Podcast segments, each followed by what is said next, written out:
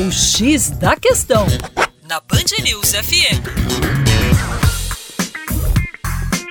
Salve, salve, queridos ouvintes da Band News FM BH.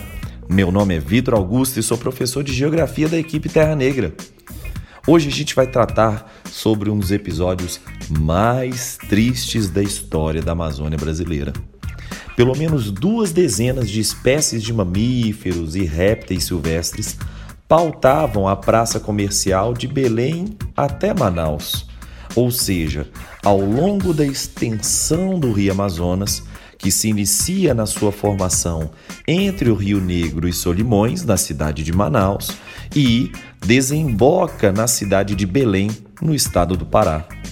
Dentre as espécies se incluem a onça pintada, ariranha, lontra, queixada, caititu, capivara, peixe-boi, o famigerado e queridíssimo localmente jacaré-açu, tamanduaí, jacaré-tinga, enfim, uma série de espécies, como eu disse, mais de duas dezenas de espécies.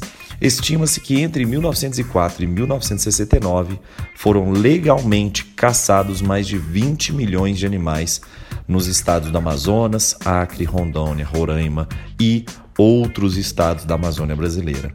Fica essa importante reflexão que esses documentos históricos sobre o comércio da Amazônia sejam revelados, para que dessa forma a gente consiga combater de forma mais eficiente, de forma mais incisiva, a, a caça ilegal desses territórios. O que era legal no passado tem que ser combatido e hoje o que é ilegal tem que ser muito punido.